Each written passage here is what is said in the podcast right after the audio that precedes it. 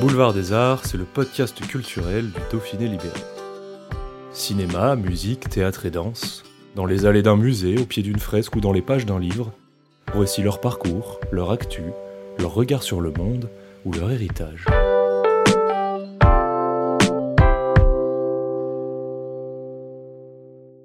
Pour L'amour du Dauphiné, c'est le nouveau livre d'Evelyne Dress. Cette ancienne actrice, connue notamment pour ses rôles dans Le solitaire de Jacques Deray avec Belmondo et Et la tendresse bordel avec Giraudot, retrace ses souvenirs d'enfance en Isère, dans le hameau de Petitché, en y mêlant l'histoire personnelle et l'histoire de la région.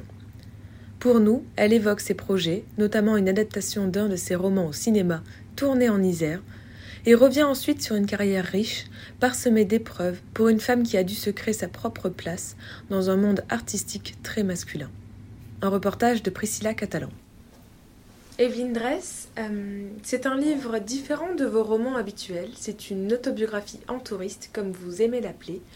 Vous écrivez justement Je fais tout ce que font mes héroïnes, mais cette fois-ci, l'héroïne, c'est vous. Pourquoi? Comme vous dites, habituellement, j'écris des romans et ces derniers temps, je suis plutôt un auteur euh, voyageur. Et donc, euh, j'écris Les tournesols de Jérusalem, Le rendez-vous de Rangoon, Les chemins de Garveline qui se passaient en Pologne. Euh, j'ai toujours une héroïne et j'écris toujours à la première personne.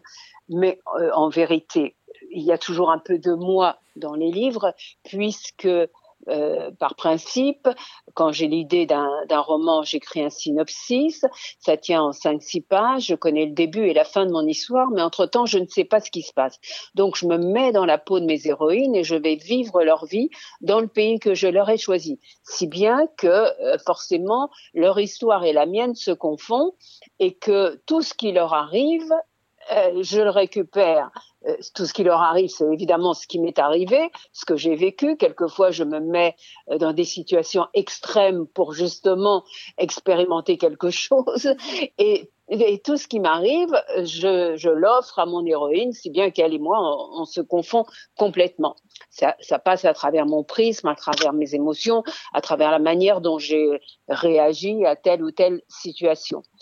Et j'avais écrit un roman qui s'appelait La maison de Petitchet.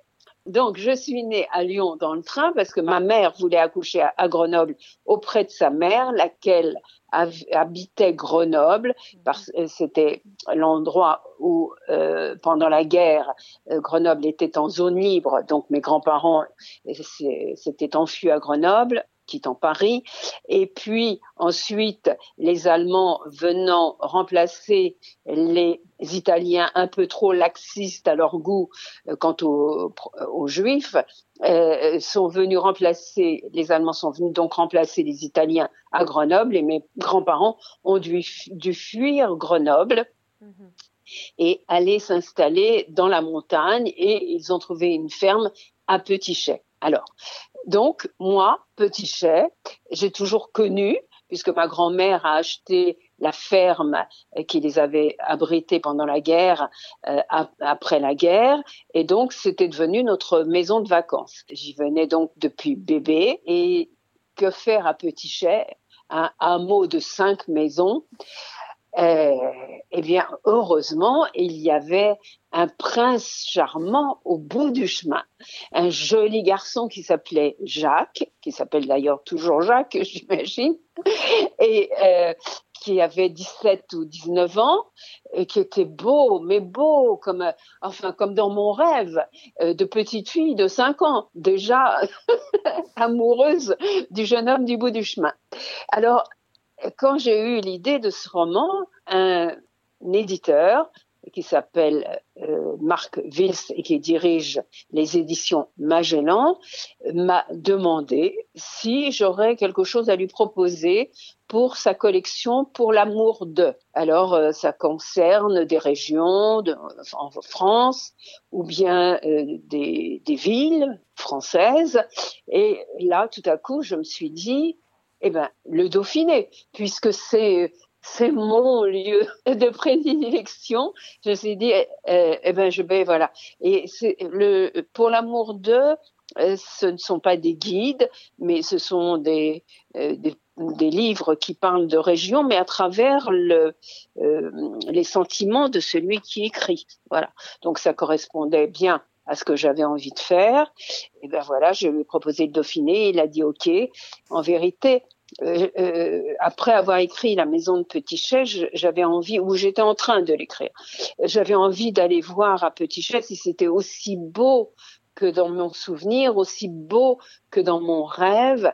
Et euh, là, il s'est passé quelque chose. Alors que moi, je pensais que Jacques ne m'avait jamais regardé, jamais vu, alors que je passais mes journées entières à le pister, à le suivre. Euh, euh, je connais tout. Je connaissais tout de Jacques.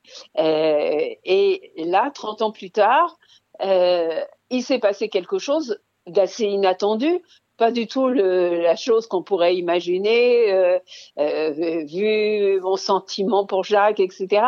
Mais une autre chose. Alors, je me disais à l'époque, je vais garder cette anecdote euh, pour un, un, un, roman, roman qui serait la suite à la, de la maison de Petitchet. Et puis, bon, comme je mets très longtemps à écrire, puisque je voyage, etc., euh, je, je n'avais pas encore écrit cette suite. Et quand donc Magellan m'a proposé le projet, je me suis dit, ben voilà, c'est là où je vais le raconter. Et, et donc, je suis très heureuse d'avoir euh, pu euh, me libérer de cette histoire. Avec tous ces détails historiques que l'on peut retrouver dans le livre, j'imagine que cela a dû être un travail colossal. Euh, oui, je, je, je, vais déterrer euh, des choses dont on n'a jamais parlé ou euh, un peu surprenantes, euh, euh comme par exemple euh, l'anecdote qui concerne Jean-Jacques Rousseau. Mm. Alors bien sûr, ceux qui lisent euh, Jean-Jacques Rousseau ont, lu ce que je raconte, mais voilà, c'est mettre à la portée du plus grand nombre des choses un peu intelligentes, un peu recherchées, un peu historiques, voilà. À la toute fin, vous expliquez avoir accouché de ce livre et avoir répondu à quelques-unes de vos questions. Alors la mienne est, est-ce que cela vous a fait du bien de l'écrire? Et avez-vous trouvé les réponses que vous espériez? Oui, je réponds de plus en plus à mes questions personnelles, intimes, et bien sûr, euh, ce ne serait pas intéressant si je faisais une une psychothérapie personnelle, intime, et qui ne regarde que moi. Euh, je pense que ça répond à des questions euh, universelles. Donc, pour dire, le Dauphiné, oui, j'ai adoré l'écrire, oui, je me suis fouillée euh, au plus profond, oui, j'ai répondu à des questions, oui, j'ai vraiment adoré repartir sur les chemins de mon enfance euh, et de mon adolescence Mm. et de femmes et que euh, euh, oui, ça a été un véritable bonheur de l'écrire. Et justement, vous écrivez Ces bruits me manquent sur le boulevard des Filles du Calvaire, où vous résidez à Paris. Est-ce que vous aimeriez y revenir plus souvent dans le Dauphiné? Oui, oui, tout à fait. J'adore l'odeur de la terre, du, du foin coupé, euh, des herbes. et, évidemment, j'ai pas tout ça sur le boulevard du Temple, le boulevard des Filles du Calvaire, le boulevard Beaumarchais. Vous savez, c'est le, euh, c'est l'axe qui va de la République à la Bastille. Alors, je vois passer euh, toutes les manifestations, mais euh, je n'ai pas l'odeur de la campagne. Évidemment, ça me manque. J'ai supplié ma grand-mère quand elle a tout vendu de, de, garder une parcelle de terre pour que je puisse, voilà, y faire quelque chose moi-même. Mais non, elle voulait tourner une page et elle a tout vendu et, je n'ai rien à petit chèvre. Cela dit, je pourrais sans doute euh, y acquérir quelque chose, mais enfin bon, c'est compliqué. Ça ne s'est pas fait pour le moment, mais on ne sait jamais. Ce qui est étonnant, euh, c'est que le département de l'Isère n'a pas beaucoup changé quand je remonte à, Petit Chais, je retrouve exactement le Petit Chais que j'ai connu euh, il y a 50 ans. Il n'y a, a, pas beaucoup d'infrastructures nouvelles. C'est un département qui ne fait pas beaucoup de, de publicité. Euh, donc, il est resté dans son jus et, et c'est assez formidable. Je, je conseille à, à, tous les gens qui nous écoutent euh, de, de monter là-haut. C'est vraiment magnifique. Et d'ailleurs, Olivier Messiaen, ne s'y est pas trompé. Euh, il a sa maison sur le bord du lac. Enfin, il avait sa maison euh, sur le bord du lac de Petitchet justement et euh, il disait que c'était le plus bel endroit du monde et je suis d'accord avec lui. En toute simplicité maintenant, quel est votre endroit préféré quand vous revenez? J'ai évidemment euh, des souvenirs euh, que je raconte dans le livre sur la pierre percée. Moi, j'adore le, le, lieu de la pierre percée parce que justement, ma grand-mère nous emmenait pique-niquer tout le temps. Et euh, c'était tout le temps un déménagement, les pique-niques de ma grand-mère. On partait à plusieurs voitures, on emmenait les matelas, les verres, les, les, enfin les fourchettes, les machins, tout, tout, tout, tout. Je sais pas, on déménageait la maison pour aller pique-niquer. Donc, euh, il y avait les voitures qui tombaient en panne, euh, tout ça. Bon, c'était très épique à chaque fois. Et ça, c'est un truc euh, qui me reste. Et justement, dans votre premier roman, La Maison de Petitchet, et dans Pour l'amour du Dauphiné, vous nous parlez beaucoup de votre premier amour, Jacques.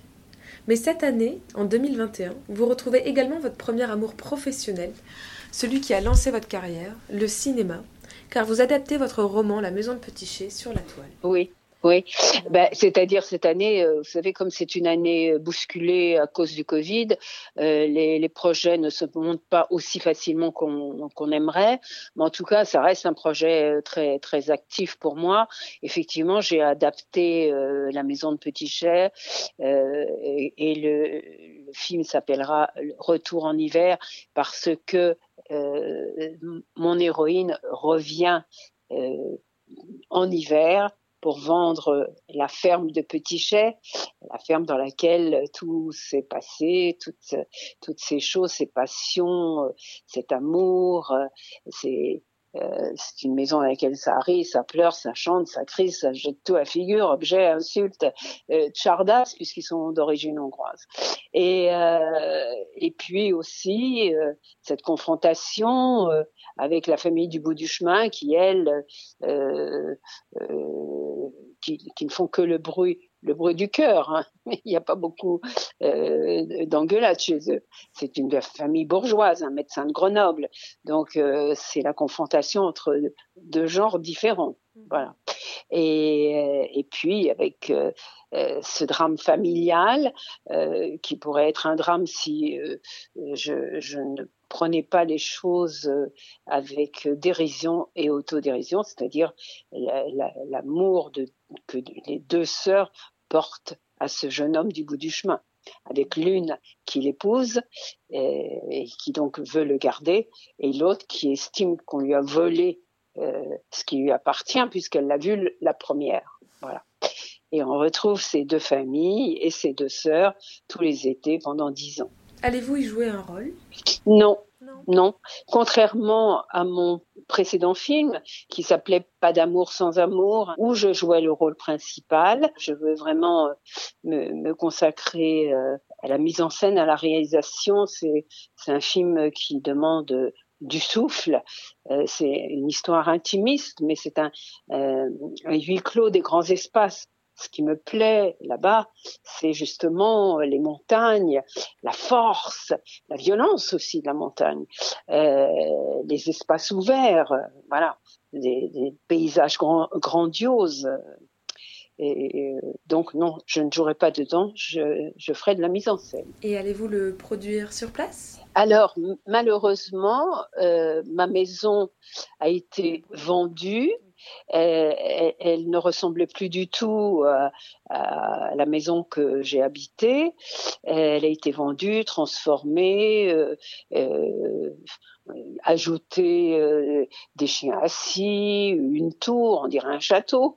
Et puis, euh, je me suis rendu compte que euh, de chez Madame Gauthier, la ferme voisine, on a une vue absolument extraordinaire sur le Grand Cerf. C'est d'une beauté, mais à tomber. Euh, il y a dans, dans, sa cour un tilleul sous, sous lequel euh, j'ai passé toute, toutes mes journées à attendre Jacques. Mais de notre maison, la vue est bouchée par euh, une grange à foin et donc la vue n'y est pas aussi belle qu'à côté. Donc je, ne tournerai pas dans ma maison, mais j'ai fait des repérages du côté de Monetier, de Clermont et, et j'ai trouvé une maison très très belle et qui pourrait très bien faire l'affaire. Voilà. Je voudrais, je voudrais tourner dans l'Isère, c'est sûr. Notre-Dame de la Salette, euh, euh Corps, euh, la Pierre Percée, euh, enfin tous ces lieux. La, la, la, statue de Napoléon sur son cheval à la fraise sur le, la prairie de la Rencontre. Tout ça, c'est, ce sont des lieux absolument magiques pour moi. Vous vous replongez une nouvelle fois dans votre passé. C'est quelque chose que l'on retrouve beaucoup dans votre œuvre littéraire et cinématographique. Oui, c'est vrai parce que euh, vous avez raison. Euh, je parle de Petit Jet dans tous mes livres. Même si le sujet n'est pas Petit Jet, je trouve toujours le moyen de revenir euh, sur euh, des anecdotes qui sont arrivées, des choses qui m'y font repenser, et, euh, et, voilà, et dans tout, sauf dans les tournesols de Jérusalem, parce qu'il se passe à la fin du 19e à Paris et au début du 20e à Jérusalem, mais même dans euh, les tournesols de Jérusalem, j'arrive à, à, trouver le moyen de parler euh, de Notre-Dame de la Salette, puisque à la fin du 19e siècle, euh, Notre-Dame de la Salette, et encore aujourd'hui, est un lieu de pèlerinage. C'est le deuxième lieu de pèlerinage après Lourdes. Et donc, ça correspondait exactement à la situation de mes personnages. Et donc, à nouveau, j'ai pu parler de, de, de l'Isère. De, voilà. Et une toute dernière question. Vous avez une carrière très riche euh, les plus cinéphiles d'entre nous vous connaissent dans Et la tendresse bordel ou Le solitaire, mais vous êtes également peintre, productrice, écrivaine. Quel regard vous portez justement là-dessus? Alors, euh, je, suis, je, suis les plâtres euh, à chaque fois puisque euh, quand j'ai produit euh, Pas d'amour sans amour, euh, ça n'existait pas. Une femme, auteur, réalisateur, producteur, mmh. comédienne.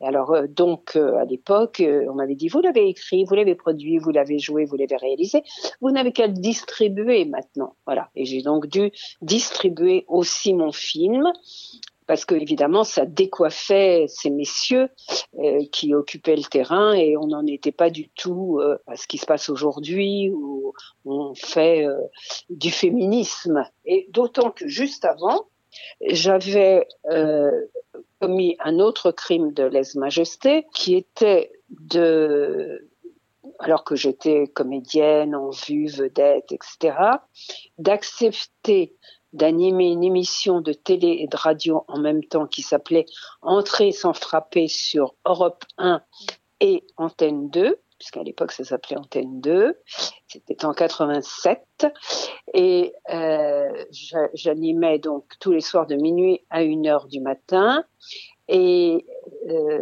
cette émission, et alors une comédienne, animatrice, mais c'est du jamais vu. Alors, ah bah maintenant vous faites de la télé, me disait-on. Et donc, euh, euh, j'avais euh, plus le droit d'être vedette de cinéma, puisque j'étais passée dans une autre case.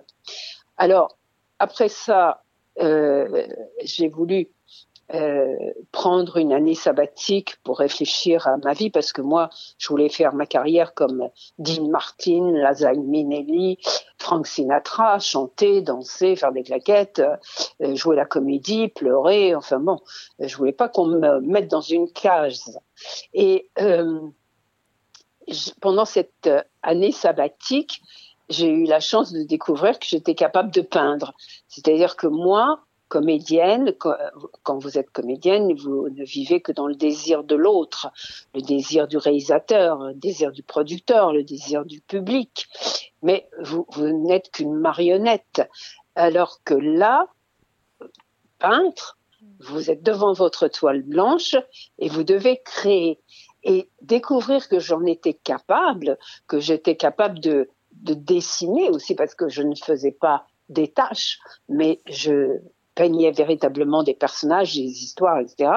Donc ça, ça a été une naissance pour moi. Et euh, pendant le temps où je peignais, je lisais, j'ai lu un livre qui s'appelait Le Boucher, rien à voir avec le film de Chabrol, mais tout à voir avec un petit livre érotique écrit par Alina Reyes, qui avait euh, euh, fait un best-seller qui était euh, édité par le Seuil et qui racontait les fantasmes sexuels d'un boucher pour sa caissière, raconté par la caissière. Et quand j'ai lu ce livre, nous étions en 87, 30 ans au moins avant les monologues du vagin, quand j'ai lu ce livre qui parlait de la chair et de la chair, de la vie, de la mort, avec les mots du sexe, je me suis dit, mais c'est avec ça que je vais revenir au théâtre. Évidemment, je n'ai trouvé aucun producteur, aucun théâtre qui veuille m'accueillir. Et donc, euh, j'ai dû produire moi-même ce spectacle que j'ai joué au Bataclan avec Rufus et qui a fait courir tout Paris, mais encore une fois, blablater tout Paris parce que euh, c'était incroyable qu'on puisse dire les mots du sexe à voix haute à cette époque-là. Donc euh, voilà, c'était mon deuxième crime de lèse-majesté. et puis ensuite, pendant que je montais le spectacle, j'écrivais le, scénario de Pas d'amour sans amour. Euh, une femme qui n'a pas fait l'amour depuis trois ans, parce que trois ans avant, elle était amoureuse d'un homme qui l'a laissé tomber. Elle a mis tout ce temps-là sans remettre. Elle commence un peu à dysfonctionner. Elle va voir son gynéco. Son gynéco lui dit Vous vous débrouillez comme vous voulez, mais il faut réactiver. Alors elle sort dans la rue, elle regarde tous les hommes qui passent et dit Ça va pas être de la tarte. Voilà. Et le film démarrait les pieds dans les étriers chez le gynécologue.